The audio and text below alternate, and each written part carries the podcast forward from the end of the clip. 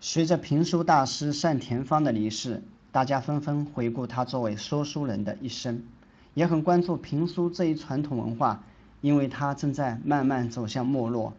在没有广播的时代，评书都是面对面的，说书人可以根据听众的反应进行调整自己的说话和表演方式，可是听众就会比较有限。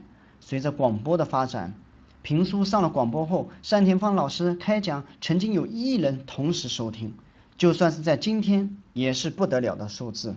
广播在当时绝对是个新媒体，可是，在今天，它就是旧媒体了。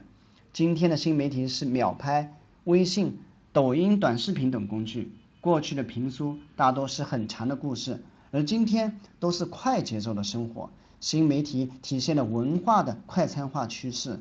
微信的短视频只有十秒，抖音上的视频最多几分钟，太长了，现在人们就接受不了。针对这样的现实，评书这一艺术形式能否创新而适应新时代的趋势呢？不然只能慢慢消失了。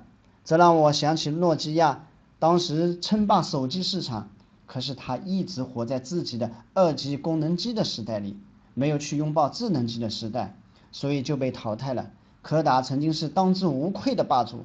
因为没有拥抱数码技术而最终破产。